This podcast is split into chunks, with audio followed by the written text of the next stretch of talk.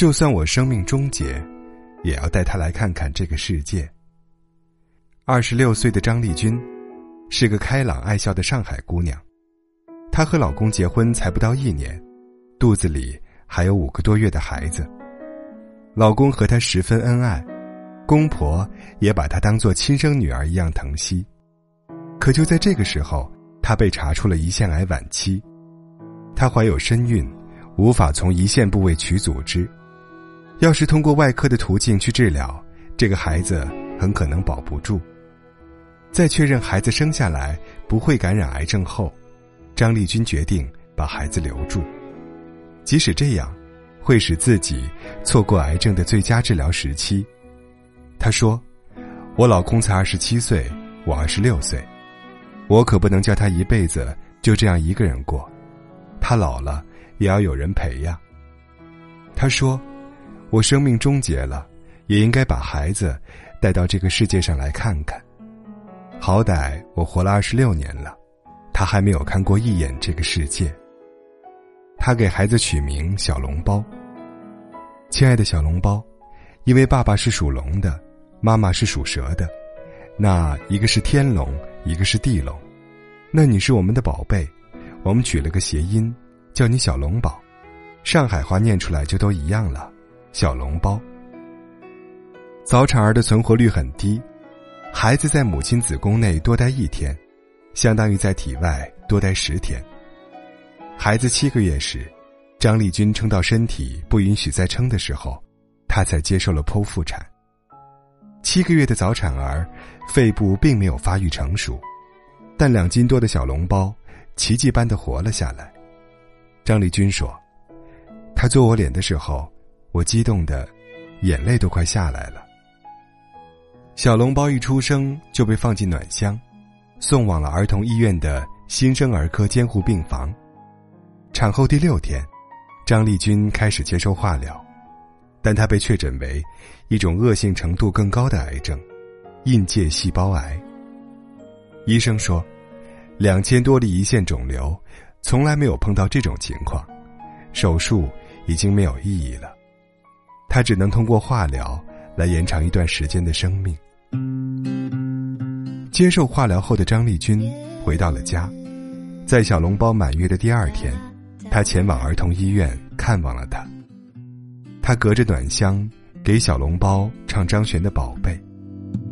我的宝贝，宝贝，给你一点甜甜，让你今夜都我的小鬼，小鬼，逗逗你的眉眼，让你喜欢这世。唱着唱着，张丽君泣不成声。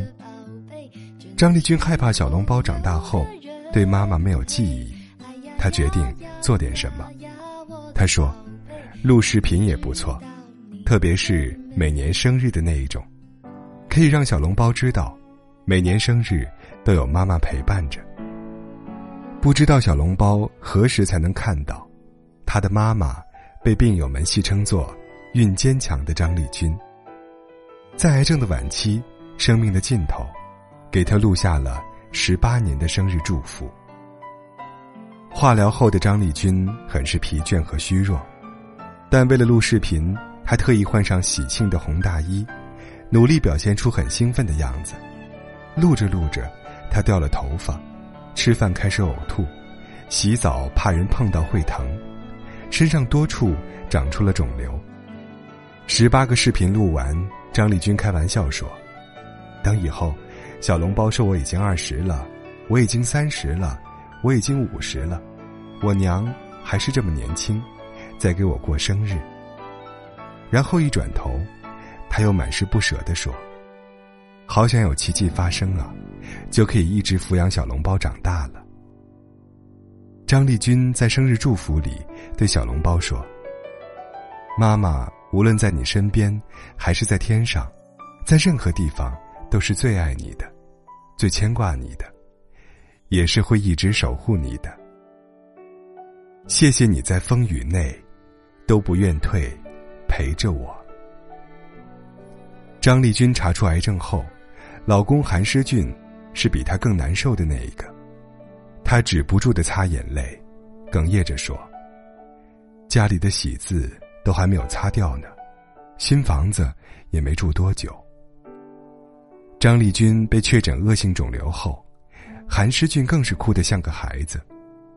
韩诗俊说：“我跟他说有老公在，一定会没事的，可是我一点用都没有，我甚至还没有他坚强。”他话不多，但对妻子的那份爱和不舍，却体现在每一个细节里。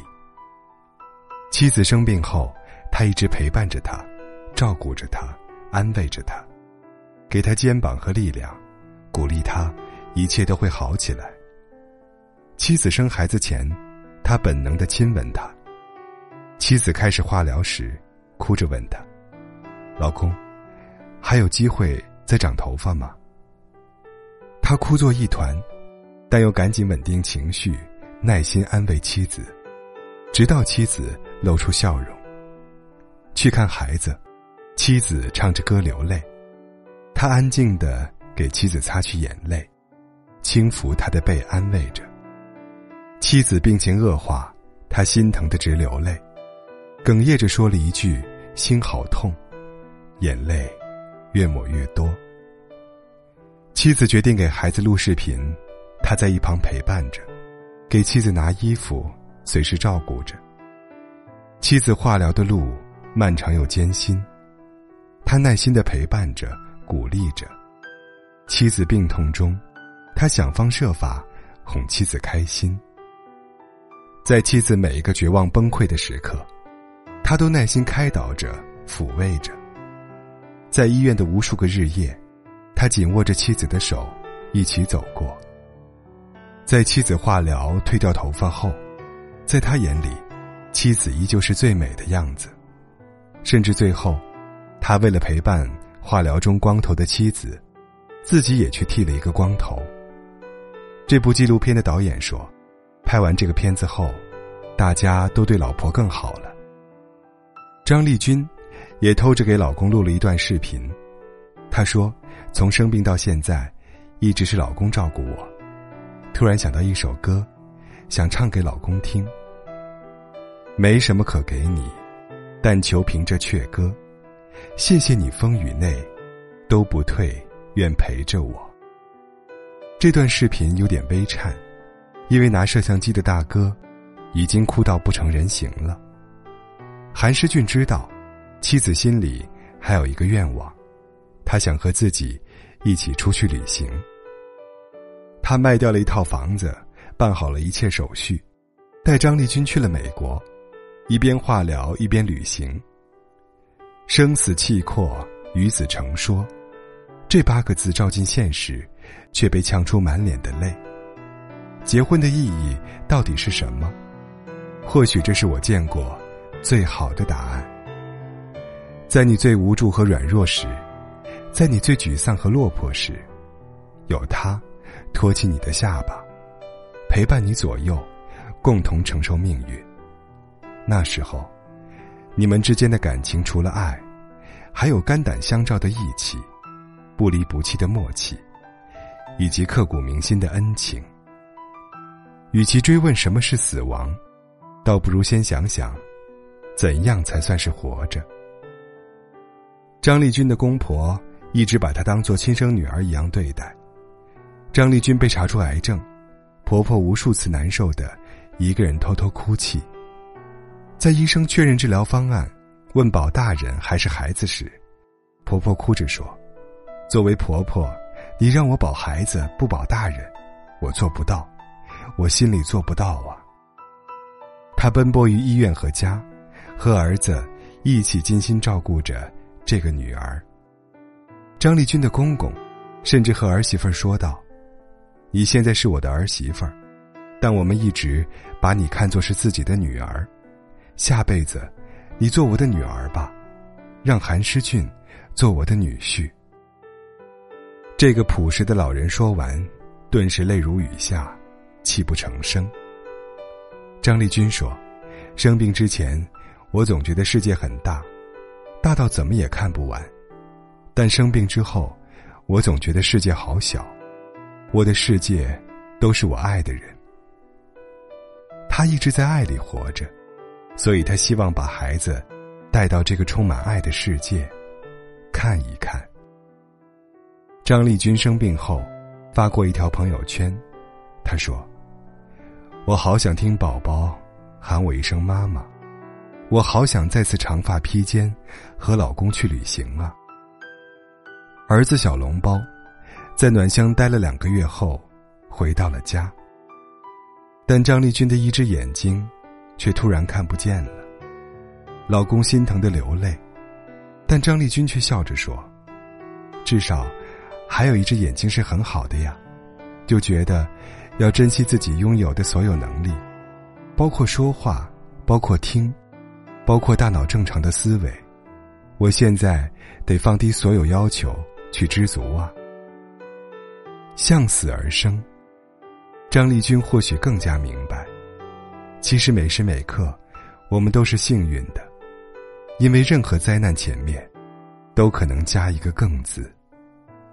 甚至最后，他彻底想开了，说：“要不就出去玩嘛，最多也就是玩到死。”本来一句玩笑，却把所有人都惹哭了。他曾经绝望过，我要如何面对死亡啊？而后来，他却这样反问自己：“那怎样，又算活着呢？”在癌症的晚期，在生命的尽头。他依然乐观坚强，他说：“你要感恩，珍惜世界一切的美好。所有对你好的人，所有你看到的一草一木也好，你都要去感恩，珍惜。这个世界太美好了，我很舍不得，所以，我也会努力活下去。”从美国旅行回来之后，他的身体一度向好的方向发展。但是最终，他的癌细胞扩散。几个月前，他离开了人世。最让人难过的是，小笼包都快会喊妈妈了。生是偶然，死是必然。与其恐惧逃避死亡，倒不如先想明白，怎样才算活着。或许，我们每个人。都要努力去爱，去珍惜，去好好活着。